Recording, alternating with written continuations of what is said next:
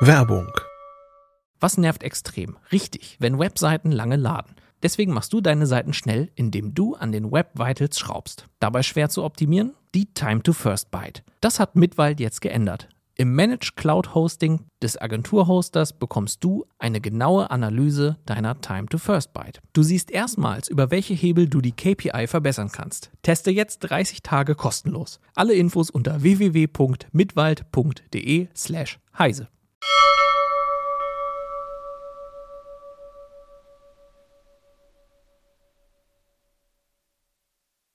Heute in CT Uplink mit Lego und Wasserstoffperoxid alte Computerschätze retten.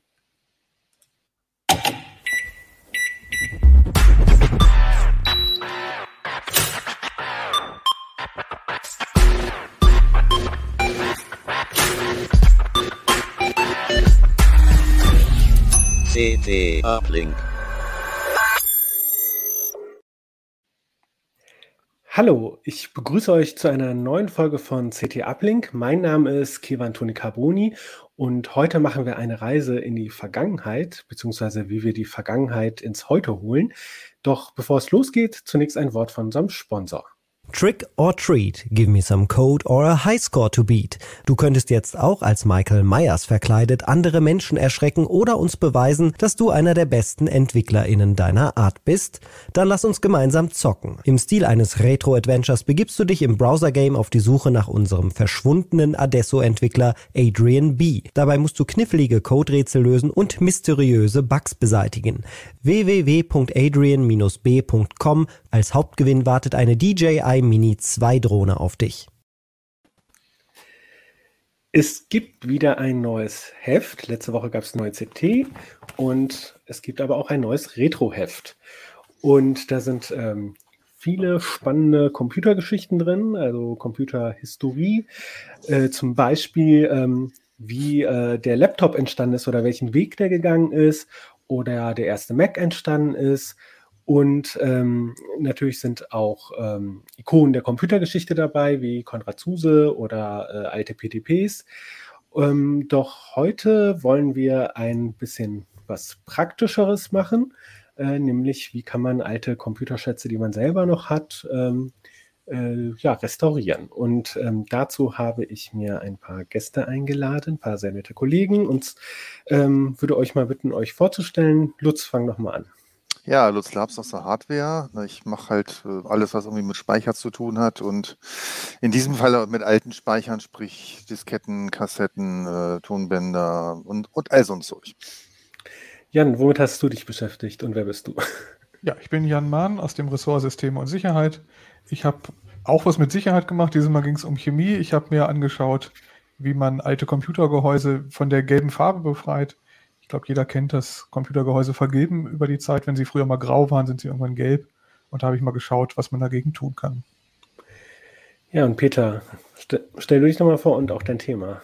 Ja, Peter Siering, ähm, auch aus dem Ressort System und Sicherheit. Und äh, ich habe im Wesentlichen mich mit gefälschten alten Chips beschäftigt in dem Heft. Ich habe Leute besucht in Schwerin und äh, außerdem habe ich einen alten Mac äh, zum Schweigen gebracht im Heft. Ja, äh, das ähm, sind doch ein paar schöne Themen und äh, steigen wir doch gleich ein in die ähm, Datenrettung. Also ich habe irgendwie vielleicht alte Medien äh, im Keller oder auf dem Dachboden und ähm, da finde ich vielleicht sogar auch noch ein altes Laufwerk, irgendwie, vielleicht eine Datasette und ein Datasettenlaufwerk vom C64. Lutz, ähm, einfach mal reinstecken, loslegen, gucken, ob ich da irgendwie was von der Floppy oder Datasette rausbekomme. Ist das eine gute Idee? Prinzipiell würde ich schon mal einfach so anfangen, weil vieles funktioniert wahrscheinlich noch. Also vorausgesetzt hat, man hat noch die Hardware, um das irgendwo anzuschließen. Also ich meine, eine C64-Datasette, äh, ich glaube nicht, dass jemand, also Natürlich kann jemand auch noch einen funktionierenden C64 da haben, aber äh, es sind vielleicht nicht mehr so viele da unterwegs. Also ähm, man kann das ausprobieren, ja. Aber vielleicht ist auch noch ein größeres Problem, erstmal zu sehen, was ist das überhaupt für ein, für ein Medium oder was ist das überhaupt für ein Laufwerk? Weil es muss ja nicht sein, dass man selbst früher mit diesen ganzen Sachen gearbeitet hat. Ähm, dazu habe ich tatsächlich auch jemanden besucht und mir ganz, ganz viele alte Medien besorgt. Und Bei wem warst du? Ähm, ich war bei einem ähm, ähm, Axel Erich im Harz, äh, computersammler.de. Und der hat äh, wirklich viele, viele Sachen, der sammelt, äh, wie sonst was. Und ich habe, also meine, so manche Sachen kennt man, ne? So hier 8 Zoll Diskette hat wahrscheinlich mh, hm, fast jeder schon mal gesehen.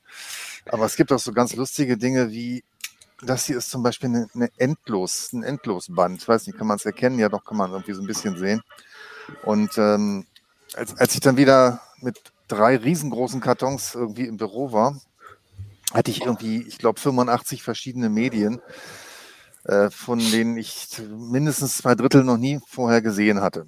Also es ging wirklich Wechsellaufwerke und was weiß ich, was alles dabei war. Und das war nicht auch so der Hintergedanke dabei in diesem Artikel, dass ich mal so ein bisschen abbilde, was gab es eigentlich alles und was ist heute alles eigentlich vergessen worden. Also ja, Disketten kennt man fast noch, wenn auch vielleicht nicht mehr die ganz großen. Aber äh, da ist ja noch ganz viel mehr gewesen, auf das früher mal irgendwelche Daten gespeichert wurden. Hast du denn Tipps, wenn ich jetzt irgendwie äh, irgendeinen exotischen Datenträger irgendwo finde in einem Fundus, ähm, wie ich da zur Bestimmung vor, vorgehe. Ich hatte letztens ähm, wollte ich einen Baum identifizieren, dann sagt man ja, okay, wie sehen die Äste aus und so. Gibt es da irgendwie so, hat Tipps, so eine Systematik oder muss man sich da durch so Bildergalerien durchklicken? Ich schätze mal, man muss sich durch Bildergalerien durchklicken. Also die meisten Sachen, äh, also es gibt wirklich ganz, ganz komische Sachen.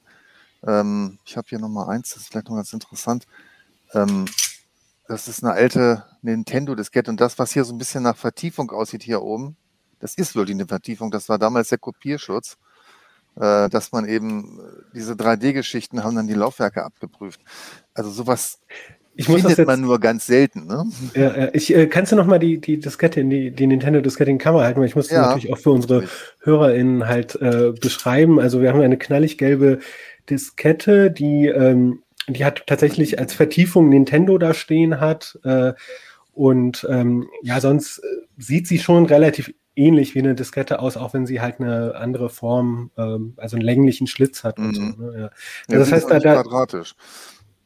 Ja, ein bisschen länglicher. Ne? Ja, genau. Aber das heißt, die, die, die Laufwerke haben dann tatsächlich geguckt, steht da wirklich Nintendo äh, genau. eingraviert und dann. Richtig. Sonst äh, ging's ja äh, interessant. Ich kenne nur von die Cartridges von Nintendo, die. Äh, ja, sowas hat man natürlich auch dabei. Das ist dann ähm, für die auch nochmal ganz alten Leser. Input 64 ist tatsächlich eine Zeitschrift, die der Heise Verlag mal rausgebracht hat. Das ist auch eine Kassette jetzt, ne? Das also ist auch eine Kassette, genau. Und äh, das Magazin wurde praktisch auf Diskette, auf Entschuldigung, Kassette ausgeliefert. Ja. Mit so einem kleinen Blättchen nur dabei, so ein Infoblättchen, was dann da wohl drauf war. Und ähm, dann konnte man das direkt in seinen Computer da reinschieben. Und für also, welche Computer war das jetzt? Also welche ja, die 64er war für 64, ne? Also okay. klar. Ja. Also Input 64, äh, wie der Name schon sagt, war so, glaube ich, soweit ich weiß, ich habe mich damit nie wirklich beschäftigt, ein reines C64-Magazin. Also ich finde das auch witzig, die, diese Kassette im, im Retroheft zu entdecken, weil ich kenne sie ja, weil sie im Flur bei ich weiß gar nicht bei wem, aber auf dem Namensschild, also am Tür, äh, genau bei Ronald, ne? Äh, also äh, bei mir. ich sitze ja auch da mit im Büro ähm, auf dem Namensschild, äh, ähm, stand auf dem Türschild und dann plötzlich. So, das ist eine andere, aber ja, genau, aber, aber äh, gut, äh, irgendwie fand ich es trotzdem witzig, diese für mich bekannte Kassette dann irgendwie im Heft zu entdecken. Mhm. Ja. ja, und das heißt, aber, wir haben jetzt irgendwie 18, 20, 25 oder 30 äh, verschiedene Medien, habe ich tatsächlich abbilden können im Heft. Das heißt, es sind so, so ein paar, die man vielleicht dann irgendwo erkennt. Und dazu gibt es noch ganz, ganz viele Exoten. Es gab also von jedem Schreibmaschinenhersteller eine extra Diskettenformat, damit eben diese ersten elektronischen Schreibmaschinen, äh, dass da ihre Leute, die Leute ihre Texte abspeichern konnten. Von, von vorn bis hinten ganz verschiedene Dinge. Aber jetzt nochmal, ähm, äh, so abgesehen, ich sag mal, von diesen üblichen Floppy-Disketten-Typen und der Datasette, äh, also wenn ich jetzt so ein komisches Format habe von irgendeiner Schreibmaschine, äh, da, da werde ich auch geringe Chancen haben, da äh, mit vertretbarem Aufwand da an die Daten ranzukommen, oder? Wahrscheinlich, ja. Also irgendein so ein Schreibmaschinending. Ähm, hatte ich nicht noch eins hier? Eigentlich, eigentlich, Entschuldigung für den Lärm schon, aber das habe ich dann wohl doch nicht mehr dazu gepackt. Gut. Ähm, ja, für die, für die Hörer, Hörerinnen und Zuschauerinnen, ich war gestern ja bei äh, Lutz im Büro und das, äh, da liegen überall Datenträger rum und Laufwerke und das war schon sehr interessant. Aber jetzt also die Laufwerke habe ich zum Glück nicht alle mitgenommen, sonst wäre ich wahrscheinlich mit einem Kombi nicht ausgekommen. Okay. Ja, äh, aber jetzt nochmal zurück zu meiner Eingangsfrage. Ich hab, also was ich zum Beispiel spannend fand, war, äh, dass ich gelesen habe, ähm, naja, die, wenn man jetzt diese Laufwerke noch hat, ne, dann kann es schon sein, ähm, dass die nicht mehr funktionieren, weil die halt vollgestaubt sind, weil irgendwelche Gummiräder ähm, porös geworden sind und so. Also ähm, kann ich, da kann ich doch auch was kaputt machen, wenn ich einfach mal äh, so loslege. Oder bin ich da jetzt zu vorsichtig geworden? Also ganz grob, wenn, wenn irgendwas kaputt geht durch Bewegung, dann wäre es sowieso kaputt gegangen. Also wenn irgendein Riemen reißt, weil er porös ist, dann ist es vollkommen egal, ob der vorher reißt oder ob der durch die Benutzung reißt. Man sollte vielleicht nicht, wenn man die Möglichkeit dazu hat, nicht mit den wichtigsten Medien anfangen. Nicht, dass da hm, dieses Gerät irgendein Medium sozusagen frisst. Und man kennt das, also ältere Zuschauer, Zuhörer können das, äh, davon, dass man früher mal Bandsalat in einer Diskette, äh, Kassette hatte. Ähm, sollte man vielleicht nicht mit den wichtigsten Sachen anfangen, aber im ersten Ansatz einfach mal reinstecken und gucken, was passiert. Ich habe also, auch die Erfahrung gemacht, dass es gut ist, das Original-Laufwerk zu verwenden. Also wenn man sozusagen die Disketten mit einem bestimmten Laufwerk beschrieben hat, dann fängt man am besten mit dem an und nicht mit einem anderen, weil oft sind dann schon ein bisschen die Spurlage justiert, die Geschwindigkeit mhm. hat nicht mehr gestimmt. Das heißt, man kann mit dem eigenen Laufwerk die eigenen Disketten noch lesen, aber mit dem Fremdlaufwerk nicht mehr. Also auch da ist genau. schnell Varianz drin. So sieht's aus. Ähm, ich würde auch, auch bei, bei, bei Kassetten ist es natürlich das Gleiche. Da wird irgendwann die, die Spurlage ja durch die Höhe des Tonkopfes eingestellt, das ist das Azimut. Und ähm, das ist natürlich auch bei jedem Kassettenlaufwerk irgendwo anders. Ja. Äh, das ist äh, auch nochmal interessant. Also eine Datasette war ja im Prinzip ja eine Kassette, wo Daten drauf gespielt mhm. wurden, ne? So, aber ja. quasi in Tonform. Ne? Also eigentlich ist es halt eine, eine Musikkassette für Computer, ja. So, äh, es wurden ähm, ja auch nur Töne drauf gespeichert. Sorry? Nichts anderes. Es wurden ja auch nur Töne drauf gespeichert. Ähm, beispielsweise hat man ein Kilohertz-Ton genommen für eine logische 1 und zwei Kilohertz für eine logische 0 oder umgekehrt, je nachdem. Und mhm. dann hat man halt geguckt, was ist was und hat das daraus hinterher wieder äh, restauriert. Ja. Und komme ich jetzt da an die Daten ran, auch wenn ich jetzt kein C64 und Datasette-Laufwerk habe? Äh, also gibt es da Alternativen, äh, da die Daten von so einer Datasette zu bergen? Ja, Datasette ist wirklich einfach. Also es gibt tatsächlich USB-Kassettenlaufwerke, die kann man für 20, 30 Euro im nächsten Supermarkt kaufen oder bei eBay. Die steckt man da rein und, und liest das einfach aus. Das lohnt sich aber eigentlich nur, wenn es wirklich dann ähm, quasi selbstgeschriebene Programme sind, die man nochmal haben möchte oder die alte Diplomarbeit oder sonst was. Die, also viele Sachen sind auch wirklich frei verfügbar im Netz. Es ist einfacher, sich das da zu besorgen. Okay, also das alte C64-Lieblingsspiel dann lieber auf den üblichen Seiten suchen, als jetzt sich die Mühe zu machen, das von dem eigenen, vom Taschengeld erworbenen Medium irgendwie drauf genau, also auch, auch diese, diese Input 64 Kassetten zum Beispiel, die gibt es komplett irgendwo im, im Netz. Da. Und die kann man dann sehr schön mit dem Smartphone in den Audioport von den Computern einspielen. Also ist beim Apple zumindest so, dass man dann das Smartphone an den, an den Kassettenrekorderport einspielt und dann ähm, auf diese Weise die alte Software da reinlöffelt. Geht auch. Ich habe tatsächlich mal so einen äh, kleinen Musikcomputer mir gekauft gehabt, also was relativ Neues, Pocket Operator. Und ähm, also das ist einfach so eine kleine Platine und so. Und der, der hat auch ein Line-In, Line-Out, ne? also um die Musik äh, abzuspielen, aber auch, dass man Musik reinspielen kann äh, und dann zum Beispiel mit einem Drumcomputer sozusagen dann weitermacht. Und so konnte man halt diese verschiedenen kleinen Synthesizer aneinander koppeln.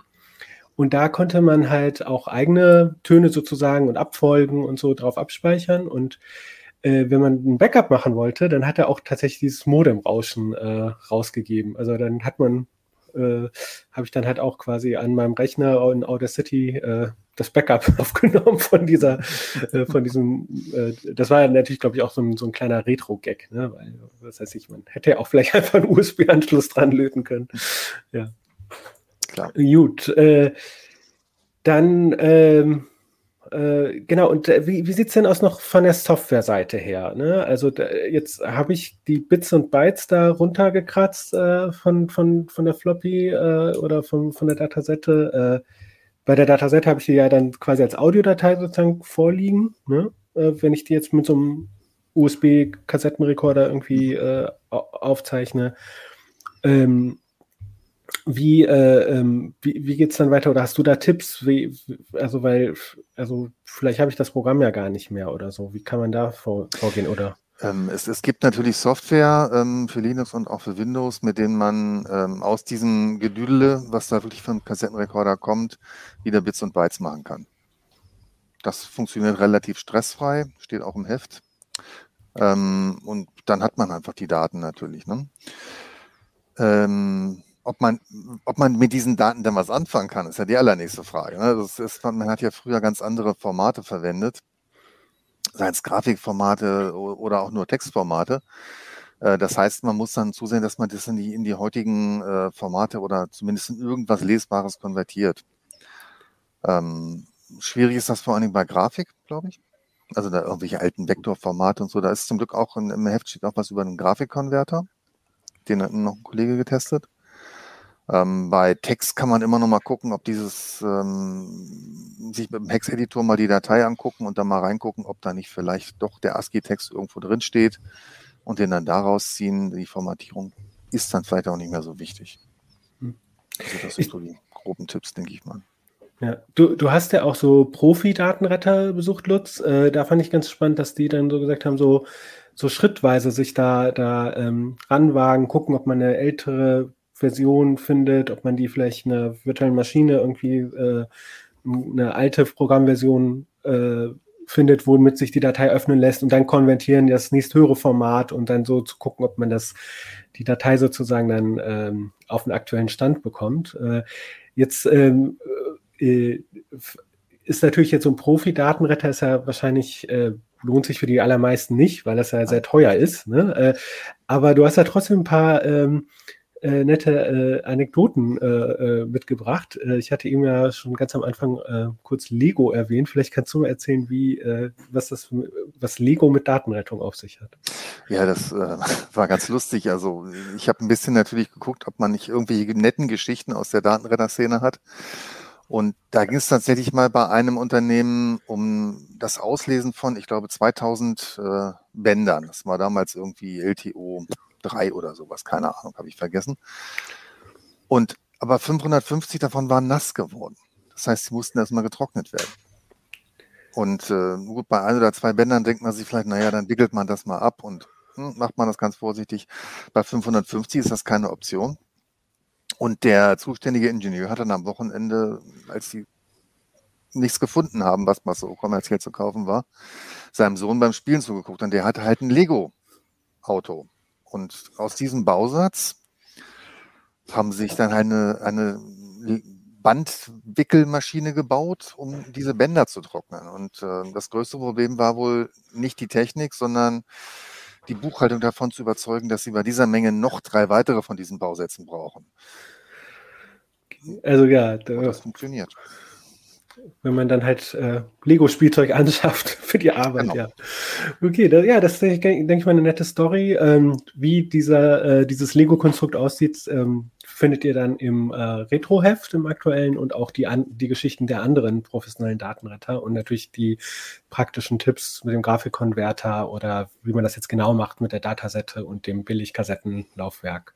Genau. Ähm, ja, vielen Dank bisher, Herr Lutz. Äh, dann ähm, äh, gehen wir mal direkt ans nächste äh, ran. Äh, und zwar ähm, etwas gröber, nämlich das Gehäuse drumherum. Äh, das äh, ist ja meistens ähm, heutzutage, wenn man draufschaut, bei älteren Teilen gelb. Früher war es grau. Ähm, und äh, ja, viele denken ja, dass das halt ähm, vom Rauchen kommt, so ist die erste Assoziation, aber so viele Raucher gibt es ja gar nicht, wie Gehäuse gelb sind. Ähm, Jan, du hast dir das ja mal genauer angeschaut. Wo, woran liegt das, dass diese Gehäuse so gelb werden? Ja, also das mit dem Rauchen ist nicht zu 100% falsch. Natürlich gibt es so Ablagerungen, die durchs Rauchen entsteht und in Raucherbüros ist alles irgendwann gelb. Da ist auch die Tapete gelb und ähm, das ist durchaus richtig. Aber das, was durchs Rauchen auf so einem Gehäuse landet und auch auf allem anderen, das kann man eigentlich mit einem nassen Lappen und ein bisschen Putzmittel wieder abwischen.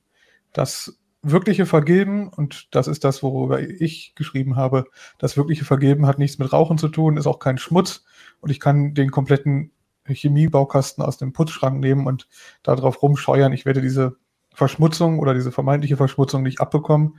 Weil damit habe ich mich dann genauer beschäftigt. In Wirklichkeit ist das keine Anhaftung, also kein Schmutz, der da drauf ist, den ich irgendwie abpolieren, abscheuern könnte. Das ist eine Veränderung des Kunststoffs selbst und deshalb ist es unmöglich, das abzukratzen. Ich müsste äh, schon sehr tief in den Kunststoff rein, dass ich überhaupt wieder zu dem alten Grau komme. Oder ich gehe chemisch an die Sache ran und dafür muss ich erstmal verstehen, was da überhaupt passiert ist. Und nicht Rauchen ist das Problem, sondern etwas, was wirklich in jedem Büro in ausreichender Menge da war, das ist Sonnenlicht. Also das Sonnenlicht hat dafür gesorgt, dass dieser Kunststoff, und meistens geht es hier um ABS-Kunststoff, dass dieser Kunststoff sich verfärbt hat. Was passiert, was passiert denn da genau? Also da äh, die Sonneneinstrahlung. Ah, uh, du hast sogar eine Grafik vorbereitet. Ich habe eine kleine Grafik vorbereitet, in der man das besser erklären kann. Ich habe es mir ausführlich erklären lassen von Chemikern, von Forschern im Deutschen Museum in München. Die haben sich mehrere Jahre lang mit diesem Thema beschäftigt, denn die haben das Problem eben in etwas größerem Stil. Die haben eine Menge alter Computer und haben dann versucht, mal rauszufinden, was da passiert. Und so ein ABS-Kunststoff besteht aus drei Teilen. Das sieht man hier, das ist Acrylnitril. In der Mitte ist ein Butadien und außen ist ein Styrol. Und was durch das Sonnenlicht passiert, also Sonnenlicht enthält UV-Anteile, UVA und UVB-Anteile.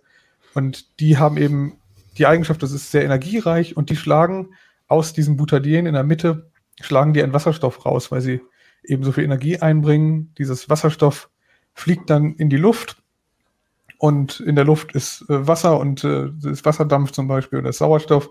Und was sich dann bildet, ist eine OOH-Gruppe und diese OOH-Gruppe nimmt dann den Platz von dem Wasserstoff ein. Und dadurch geht in dieses ganze Gefüge in diesem ABS-Konstrukt, das ist ein relativ fein abgestimmtes Ding, das geht komplett äh, verloren, das bisherige und dadurch kippt eben diese ganze Struktur und an diesem Styrol haftet am Ende auch ein OOH.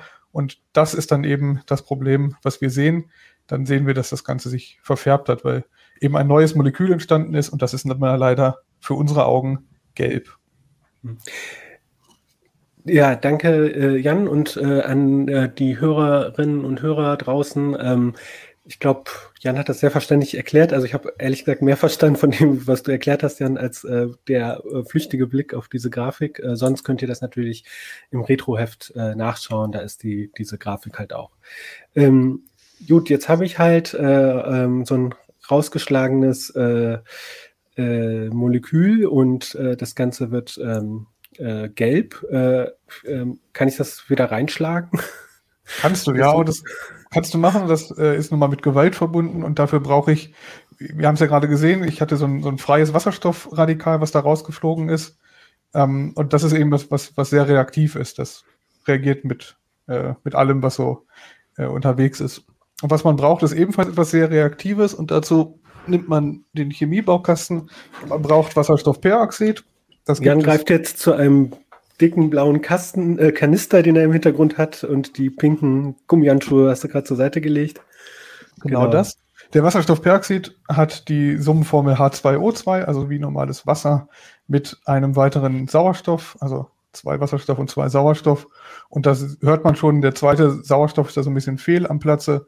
Und den kann man eigentlich relativ leicht dazu bringen, dass er da rausfliegt und dann ein freies äh, Sauerstoffradikal durch die Luft fliegt. Und das ist eben genau der Trick, den man hier ausnutzt. Ja, man versucht, diesen Wasserstoffperoxid zum Zerfall zu bringen und bringt das eben in Kontakt mit dem vergilbten Kunststoff. Und genau das haben wir getan, ausführlich. Und das erste, was man dazu machen muss, ist die, das Gehäuse von allem elektronischen trennen, also die Platinen ausschrauben, alle Käbelchen abziehen. Alles, was eben nicht aus ABS-Kunststoff ist, muss man nicht unbedingt dieser Chemikalie aussetzen. Und äh, das, was überbleibt, ist dann das Gehäuse. Und im Fall hier hinten haben wir so eine Tastatur und eine Maus. Äh, alle Schrauben auseinandernehmen, alles zerlegen, alle Tastaturkappen einzeln. Und im allerersten Schritt muss man die gründlich waschen. Und wie man das tut, das ist äh, relativ konventionelle Technik. Man kann sie in die Spülmaschine werfen, das schadet dem absolut nicht. Die kleinen Teilchen, also Tastaturkappen in der Spülmaschine, muss man am besten irgendwie im Salatsieb einfangen, sonst fliegen sie nämlich umher durch den Strahl. Aber es geht oder in Säcke einpacken, in Kopfkissenbezüge irgendwie. Jedenfalls gibt es auch so. Ja, es gibt auch so, so Wäschesäcke, die man im Drogeriemarkt bekommt, wo man eigentlich so, Socken und kleine Textilstücke reintut. Ne? Die könnte also ABS ist, genau, ABS ist wahnsinnig robust, das kann man in die Spülmaschine hauen. Man kann es auch selber per Hand waschen. Das ist eben der erste Schritt. Wir wollen den Kunststoff entgilben und nicht den Dreck reinigen. Also der Dreck muss weg, bevor man damit loslegt. Und alles, was so nicht abgeht, eben mit den üblichen Haushaltsmittelchen, Spülmittel, Spiritus, mit Waschbenzin kriegt man extrem gut Aufkleber ab, die müssen runter, sonst hat man in den Stellen immer Flecken. Und wenn man diese Arbeit geschafft hat, dann kann man sich mit dem Wasserstoffperoxid beschäftigen. Und da ist der erste Hinweis, das Zeug ist nicht ganz äh, ungefährlich. Wir haben jetzt hier 12-prozentigen, es gibt ihn in 3% in 12 und in über 30. Die Empfehlung ist so in Richtung 12 Prozent zu gehen. Der 30er ist dann doch sehr aggressiv. Unbedingt Handschuhe tragen, Schutzbrille tragen, Kleidung tragen, bei denen Flecken und vor allem so ausgebleichte Stellen durchaus passieren können. Also am besten den Kittel aus dem Chemielabor und dann kann man sich diesem Problem nähern.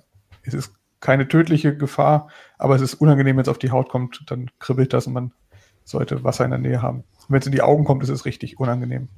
Entweder Brillen tragen, tragen oder Schutzbrille und dann kann man damit zu Hause arbeiten. Also vorsichtig arbeiten, aber man muss jetzt auch nicht äh, äh, super Angst haben, sondern wenn man vorsichtig ist und diese Sicherheitshinweise, die auch auf dem Kanister da stehen, beachtet, dann kann man damit schon äh, hantieren. Genau, mit Kindern würde ich es vielleicht nicht machen, aber ansonsten ist das eine machbare Aufgabe. Es gibt im Chemie, also im Putzmittelschrank gibt es Dinge, die sonst ungefähr genauso gefährlich sind und frei verkauft werden. Hm. Und der nächste Schritt ist dann eben das in Kontakt bringen, also das, den Wasserstoffperoxid in irgendein großes Gefäß und die ABS-Teile da drin einlegen. Und dann muss man diesen Wasserstoffperoxid zum Zerfall bringen. Und die beste Möglichkeit dafür ist einfach Sonnenlicht. Das ist mit Abstand das günstigste, davon ist genug da. Und in diesem Fall führt es eben in Verbindung mit dem Wasserstoffperoxid dazu, dass es weniger Vergebung gibt und nicht mehr, so wie ursprünglich. Also das heißt, das Sonnenlicht reagiert mit dem Wasserstoffperoxid, bringt dieses Wasserstoffperoxid dazu zu zerfallen und so, somit dann, äh, dass dieses freie ähm, Sauerstoffmolekül dann im, zum Einsatz kommt, um diese Vergebung rückgängig zu machen. Genau das ist die Kurzform. Wasserstoffperoxid wird zu Wasser und Wasser und Sauerstoff und dieser freie Sauerstoff ist dann sehr reaktiv und kann eben dieses Gefüge verändern. Es wird nicht wieder in den Urzustand und das ist auch das Problem, was man noch ansprechen muss. Es wird dann wieder weiß, aber die Frage ist, wie lange es weiß bleibt. Und dafür habe ich mir eben dann die äh, Frage von Experten, habe ich dann Experten befragt und die haben mir ein bisschen erklärt, ob das eine gute Idee ist, das wieder zu was entgeben. Was hat denn die äh, Expertin dazu gesagt? Das Fazit der Forscher aus München ist eigentlich relativ eindeutig. Sie machen es persönlich nicht mehr. Man kann das machen und es funktioniert. Das ist unbestritten und wir haben es ausprobiert und wir haben eine wirklich eklig gelbe Tastatur wieder ansehnlich grau oder weiß gekriegt, ungefähr so wie es mal war. Die Konservatoren, die Professionellen sagen, man macht es besser nicht.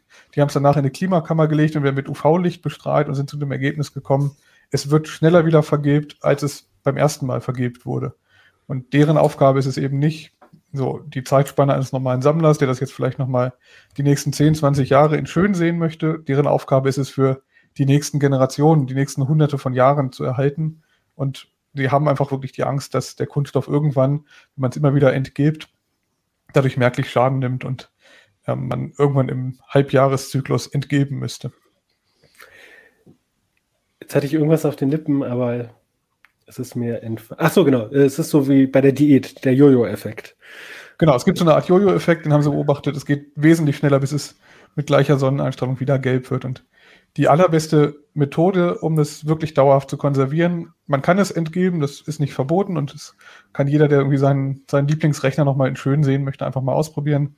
Äh, der beste Trick danach ist dunkel lagern, das heißt kein Sonnenlicht dran lassen am besten im Keller, wenn man sich ein privates Museum baut, das machen die professionellen Museen auch, Sonnenlicht konsequent aussperren mit äh, Sonnenrollos davor, mit äh, verdunkelten Fenstern. Es gibt Museumsgläser mit UV-Filter drin und dann wird beleuchtet nur mit LED mit weniger UV-Anteil und dann kann das Ganze ziemlich lange halten und ziemlich lange schön aussehen. Ja, vielen Dank für diese Einblicke in, diesen, in dieses äh, Küchenchemielabor, sage ich jetzt mal. Ähm, aber das Wasserstoffperoxid dann nicht in die Spülmaschine kippen. Wasserstoffperoxid nicht in die äh, Spülmaschine. Entsorgungshinweise stehen auch im Artikel. Genau. Okay. Ähm, Peter, äh, du ähm, hast ja eine kleine Leidenschaft, die man, äh, glaube ich, auch erahnen kann, wenn man das äh, Video jetzt schaut. Nämlich hinter dir stehen zwei dicke Flipper und ich könnte auch vermuten, dass das nicht die einzigen beiden sind. Und die wollen ja auch irgendwie gepflegt und gehegt und gewartet werden. Ähm, und äh, jetzt frage ich mich halt so, ähm, was geht denn da kaputt äh, abseits der Mechanik? Da kann ich mir das schon vorstellen, äh, so dass wenn sich ständig irgendwas bewegt, das kaputt geht. Aber warum geht denn die Elektronik äh, ähm, kaputt? Und was braucht man dann an Nachschub? Ja, bei Flippern ist es sehr speziell, was da kaputt geht. Ähm, es fängt damit an, dass in diesen alten Geräten in der Regel Batterien drin waren, alte AA-Zellen, drei Stück, die die Spielstände gehalten haben. Und ähm, die Aufsteller dieser alten Geräte, die sind ja, werden ja schon lange nicht mehr in großen Mengen hergestellt, also früher, als sie noch in Kneipen standen, haben die Aufsteller die recht nachlässig behandelt, haben die in irgendwelche Lager gestellt, nachher in irgendwelche Scheunen. Das heißt, die sind hochkant hingestellt worden. Nach ein paar Jahren haben die Batterien angefangen zu lecken und sind auf die Platinen ausgelaufen. Und das war mal der Anfang vom Flipper-Tod, weil diese Säuren eben äh, die Leiterbahnen zerstören, einzelne Bauteile zerstören und so weiter. Das heißt, wenn man so einen alten Flipper irgendwie tatsächlich nochmal in einer Scheune findet, dann kann man ziemlich sicher sein, dass man sich in dieser Richtung ähm, erstmal dran zu schaffen machen muss. Ähm, heute lagert man diese Batterien aus, also man nimmt einfach die Batterien von den Platinen runter, legt sie irgendwo in das Gehäuse und damit ist man sozusagen erstmal sicher. Das ist eine Sollbruchstelle an diesen Geräten. Eine andere Sollbruchstelle ist, dass da unterschiedliche Spannungen verwendet werden für die Lämpchen und für die Spulen. Die Spulen haben eine wesentlich höhere Spannung. Wenn an einer falschen Stelle durch mechanische Belastung ein Kabel abgeht, dann kann schon mal sein, dass so eine höhere Spannung in Bauteile reinpfeift, die das nicht abkönnen und dann zerstört es Bauteile. Da sind zwar jede Menge Sicherungen eingebaut, aber trotzdem erwischt es immer mal wieder so ein Bauteil und diese frühen Generationen der Flipper, also die, die schon Digitaltechnik drin haben, es gibt ja rein mechanische Flipper, ähm, aber die gängigen haben eben schon ein bisschen Digitaltechnik. Das sind Chips, die heute nicht mehr gängig sind. Wenn man Pech hat und es erwischt so ein Chip, findet man überhaupt keinen Ersatzchip mehr, weil die nicht mehr hergestellt werden. Die man, kriegt man auch oft dann nicht mehr irgendwie in irgendwelchen Sammlerecken des Netz, äh, Netzes und ähm, da muss man womöglich gesagt kreativ sein und größere Bauteile an die Stellen bauen. Also da gibt es eine Menge ähm, Betätigungsfeld oder auch äh, eben viel Improvisations. Ähm, Möglichkeiten oder Aufgaben. Jetzt hattest du ja vor ein paar Jahren ähm, das Flipper-Museum für eine Story, für ein älteres Retroheft ähm, besucht, ja. Äh, und äh, ich habe schon gelesen, dass du wieder beklagt hast, keine Zeit gefunden zu haben, ordentlich zu flippern im Flipper-Museum, äh, sondern ähm, da warst du jetzt einer neuen Geschichte auf der Spur. Ähm, äh, die hatten nämlich äh, bei der Beschaffung von Ersatzteilen ähm, äh, arge Probleme. Ähm, kannst du die nochmal skizzieren? Ähm? Ja. Also ich bin gestolpert, ich lese natürlich als Flipper-Fan in einem der gängigen deutschen Flipper-Foren mit und da hatte jemand äh, von den, vom Schweriner Flipper-Museum, ähm, der Ulf Michael, hatte berichtet, dass er in China ähm, auf so einer Plattform Ersatzchips bestellt hatte und ähm, sich die dann genauer angesehen hat und festgestellt hat, die sehen zwar richtig neu aus, aber sie sind, wenn man genau hinguckt, nicht neu und sie stammen auch nicht aus der gleichen Serie, sondern es sind bunt gestreute Exemplare aus allen möglichen Herstellungsebenen. Und äh, es ist so, man findet, wenn man da ein bisschen guckt, in dem ganzen Retro-Umfeld ganz viele solcher Geschichten, dass Leute Ersatzteile gekauft haben, die vermeintlich neu waren. Und bei neuerer Betrachtung stellte sich also heraus, die waren nicht neu, sondern da hatte jemand liebevoll neue, hatte die abgeschliffen zum Teil, hatte neue Farbe aufgebracht, hatte neue ähm, Typbezeichnungen reingraviert. Und wenn man jetzt mit einem Wattestäbchen und ein bisschen Aceton auf diese Chips losgeht und ein bisschen reibt, dann ist das Wattestäbchen schwarz. Das ist sozusagen das erste Indiz dafür, dass man an, an einen gefälschten Chip geraten ist. Und dann treiben die da muntere Dinge. Also ähm, es werden teilweise Chips äh, beschriftet, die gar nicht existiert haben, die also in dem Jahr noch gar nicht hergestellt worden sind. Diese Nummern, die auf den Chips sind, enthalten zum Teil Hinweise auf das Herstellungsjahr. Und also man kann manchmal wirklich nur durch drauf gucken und gute Kenntnis in diesem Bereich, die schon als Fälschungen entlarven. Wobei Fälschungen hier sehr verschiedene Dinge bedeuten kann. Es kann heißen, dass man, dass alte Chips einfach offen neu getrimmt worden sind. Es kann aber auch sein, dass, dass äh, man ähm, das Gehäuse ähm, mit, mit, Luft gefüllt hat. Also da sind zwar Beine dran, aber der Chip fehlt. Also ähm, wir haben lange uns dann mit, dem, mit den Kollegen da in Schwerin ausgetauscht und die besucht und die haben also eigentlich jede Art von von Fälschung ist ihnen begegnet. Ähm, bei den Chips ist es ein bisschen ärgerlich. Es kann bei anderen Bauteilen, bei größeren Kondensatoren, die schon irgendwie ordentlich Ströme abkönnen müssen, gefährlich werden, wenn da gefälscht wird, weil so ein Ding geht, wenn es dann außerhalb der Spezifikation läuft, schon mal hoch und beschädigt auch im Umfeld noch Dinge. Was in den Flippern auch gerne passiert. Diese alten Kondensatoren sind immer wieder gut für böse Überraschungen. Es fängt dann an zu riechen und irgendwann macht es Peng und dann macht man den Flipper auf und findet irgendwie so ein daumengroßes Loch auf einer Platine, weil ein Bauteil hochgegangen ist. Und ein Bauteil hat was abgegeben, das nächste Bauteil hat es erhitzt und das ist dann so eine Kettenreaktion. Ja.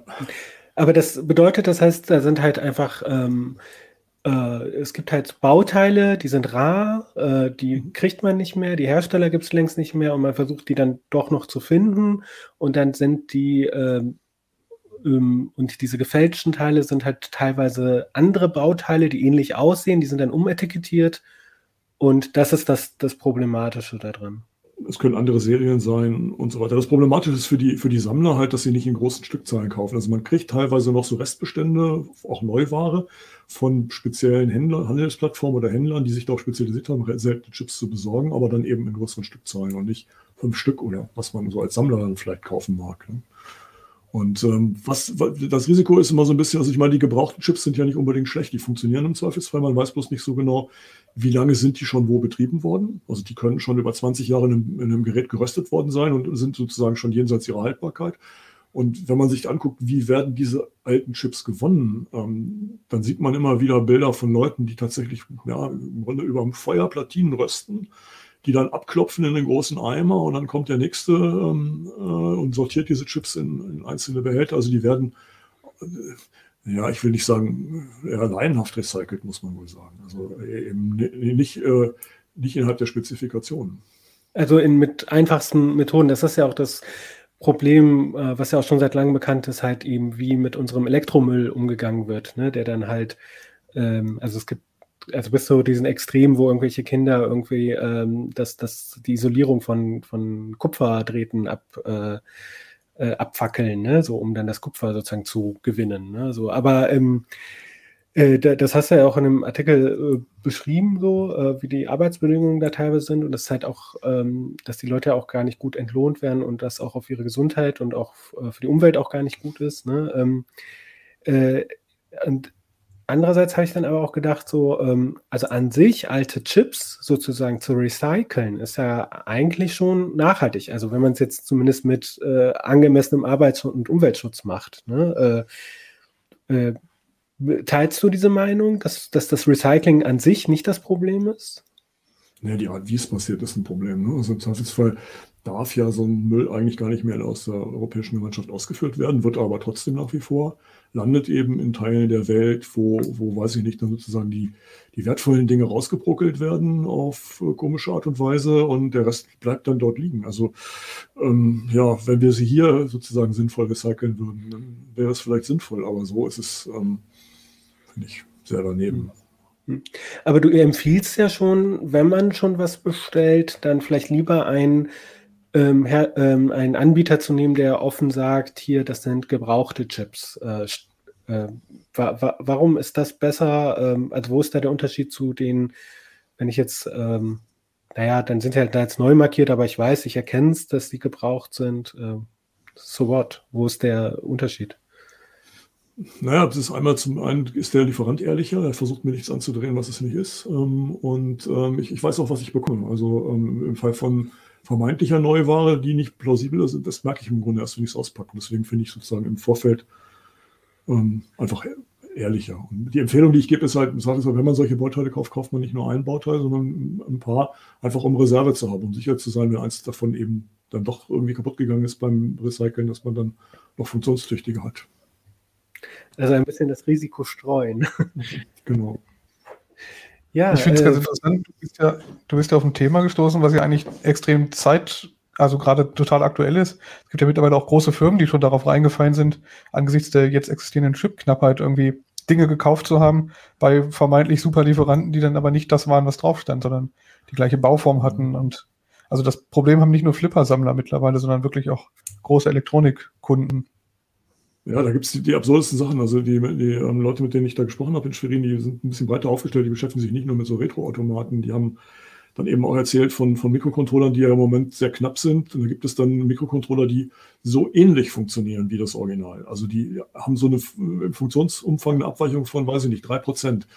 Und das merken viele Kunden gar nicht, dass sie sozusagen ein, ein nicht 100% identisches Produkt dann womöglich in ihre Produkte einbauen und was das dann für Wechselwirkungen nachher hat. Ähm, erstaunlich. Und was wohl, gerade wenn man in Fernost Ware bezieht, sehr gängig ist, ist, dass, ähm, dass die Lieferanten dort immer versuchen, auf jeden Fall zugesagte Lieferversprechen zu erfüllen. Und die liefern, weiß ich nicht, die ersten 1000 Stück sind perfekte Qualität und die nächsten 3000, die kommen, äh, sind unterirdisch. Ähm, aber sie haben ihr Lieferversprechen erfüllt. Ich, ich habe mal eine, vor Jahren eine Story gemacht über ähm, einen, der hatte so eine ähm, Tastatur für so ein Smartphone gebastelt, so auch so mit Crowdfunding und so. Und der, der erzählte mir dann halt auch von seinen Erfahrungen ähm, äh, mit äh, äh Lieferanten oder Herstellern aus China und sagte, die sagen nie nein. Also sie sagen einfach nie nein, ne? So, sondern äh, das ist auch gar nicht bös gemeint oder so, aber es ist halt einfach äh, ähm, bei denen, mit denen er Kontakt hatte, irgendwie, die wollten nicht Nein sagen, sie wollten nicht den anderen enttäuschen und trotzdem mhm. irgendwie irgendwas hinkriegen. Und das hat dann, darauf muss man sich so ein bisschen so einstimmen. Ne? Also. Ich fand diese, diese gefälschten Chips auch insofern äh, interessant, wenn man sich überlegt, es hat ja Geschichten gegeben, dass die NASA vor, vor ein paar Jahren haben sie ganz verzweifelt alte, nicht mehr hergestellte Chips gesucht, um weiter bestimmte Raumfahrtgeschichten betreiben zu können. Wenn man sich jetzt vorstellt, dass die an so eine Quelle geraten, wo die Chips irgendwie über, über, über Holzofengrill irgendwie ausgelötet worden sind, kein Wunder, dass manchmal Satelliten ähm, taumeln. Ne? Da, da habe ich dann doch die Hoffnung, dass die NASA dann auch ein Equipment hat, äh, die, die Chips auf Plausibilität äh, zu Ja, das, das, das war auch Teil dieser Geschichte, über die ich damals gestolpert bin in dem Forum, dass für diese alten Chips auch keine Testmöglichkeiten existieren. Also ähm, es gibt in der, in der Retro-Bastler-Szene inzwischen jemanden, der versucht, für möglichst viele dieser alten Chips ähm, Tests bereitzustellen. Also der hat so ein Testsystem äh, gebaut, wo man die reinstecken kann und äh, arbeitet also immer wieder dran, noch weitere Chips zu integrieren, sodass man zumindest sicherstellen kann, dass man funktionstüchtige Chips eingesetzt hat. Ich muss nur mal ganz kurz an den Anfang von deiner Geschichte kommen, Peter, äh, wo du von den ausgelaufenen Batterien gesprochen hast. Und das erinnerte mich, was ich hier noch rumstehen habe. Ich halte das nochmal wieder kurz in die Kamera. Und zwar ist das eine Uhr, so ein Uhrenmodul, aus einem Telefunken-Uhrenradio, was ich vor knapp 40 Jahren in der Ausbildung mal irgendwo brauchte für irgendwas. Und da klemmt seit nunmehr 40 Jahren auch die gleiche Batterie dran. Das heißt, das ist die erste Batterie, die da dran läuft. Das, das Ding läuft noch. Okay. Also ähm, man, Geht man auch, sieht, ne? Man sieht jetzt hier so, aber, eine, so, aber, so eine Uhr. Peter, Entschuldigung, ich muss einmal kurz einhaken. Äh, äh, genau, also da hinter, hinter diesem äh, 8-Segment äh, Monochrom-Display war, ist halt so eine äh, Babyzelle. Babyzelle, genau. Ich äh, wusste gerade Direkt nicht, angelötet, ja. Äh, direkt angelötet und das ist und das ist Isolierklebeband, womit du das so ein bisschen fixiert hast. Genau. Oder? Genau, das ist ja ja. ja. Ja, ein sehr schönes DIY-Konstrukt. Aber Peter, bitte. Hast du schon unter das Klebeband geguckt, ob da nicht vielleicht schon irgendwas raussottet?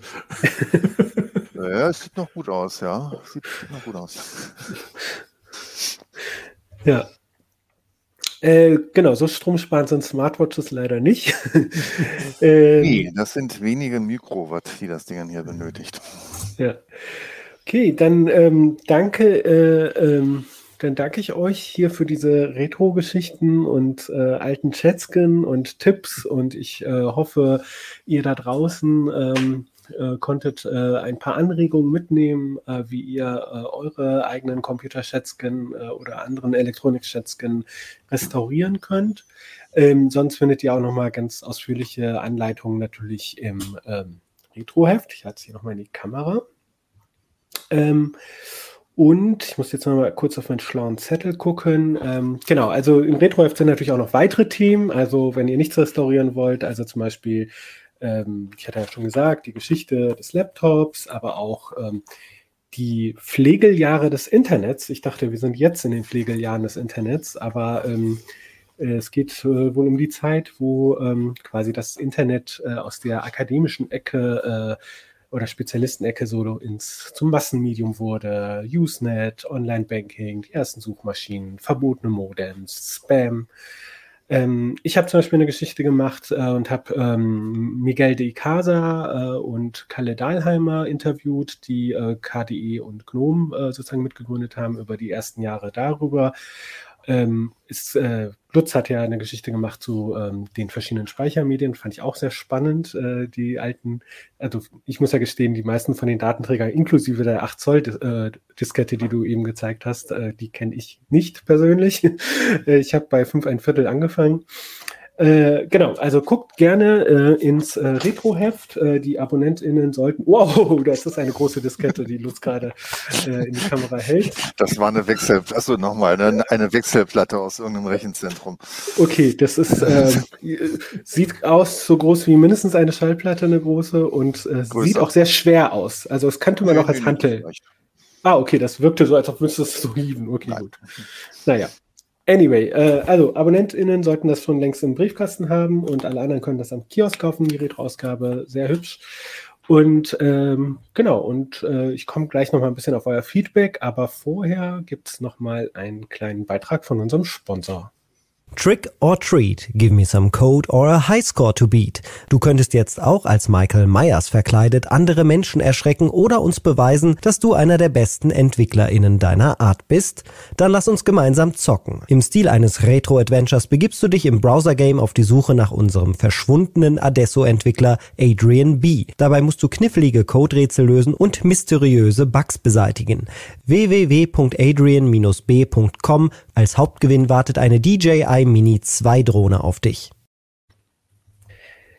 Ja, das war unser Sponsor und ähm, in der letzten Ausgabe von Uplink, da ging es ja um Hacking und es gab ein bisschen Kritik an dem Coverbild, äh, was ich ähm, äh, mir ausgedacht hatte, nämlich, dass es sehr stereotyp ist. Ich hatte einen Hoodie an, äh, hochgeklappt, ja, Kapuzenpulli, äh, ähm, ja, das ist natürlich sehr stereotyp gewesen, aber ich hatte es ironisch gemeint, aber ich muss anerkennen, diese Ironie kam nicht bei allen an. Also äh, versuche ich nächstes Mal ein bisschen kreativer zu sein. Und ähm, der andere Hinweis war, dass das so ein bisschen, warum diese unsere YouTube-Bilder oder unsere Video-Vorschaubilder so ein bisschen so Clickbaiting-mäßig sind. Ähm, und äh, ja, es ist halt immer so eine Frage von äh, ja, Reichweite zu erzielen, weil äh, leider äh, sind die Algorithmen halt so und ähm, äh, es ist halt eher so, dass Leute auf ähm, Videos klicken, wo man ein Gesicht sieht und so. Wir versuchen es nicht zu übertreiben, also ein bisschen neugierig zu machen, ein bisschen das Spiel mitzuspielen, aber nicht dabei unseriös zu sein. Ähm, ich hoffe, ihr könnt das nachvollziehen. Ähm, ansonsten schreibt uns gerne Feedback an unsere E-Mail-Adresse uplink.ct.de oder halt gleich hier unter das Video, ob bei YouTube oder im Heise Forum. Ähm, genau, und äh, ich freue mich äh, auf eure Kommentare und ähm, schaut sonst halt auch gerne bei CT 3003 rein. Und ähm, dann möchte ich mich jetzt noch bei meinen Gästen verabschieden und ähm, vielen Dank, dass ihr da wart. Vielen Dank für die spannenden Geschichten. So. Und äh, dann äh, wünsche ich euch da draußen einen schönen Tag, eine schöne Woche. Bis zum nächsten Mal. Ciao. Tschüss. Tschüss.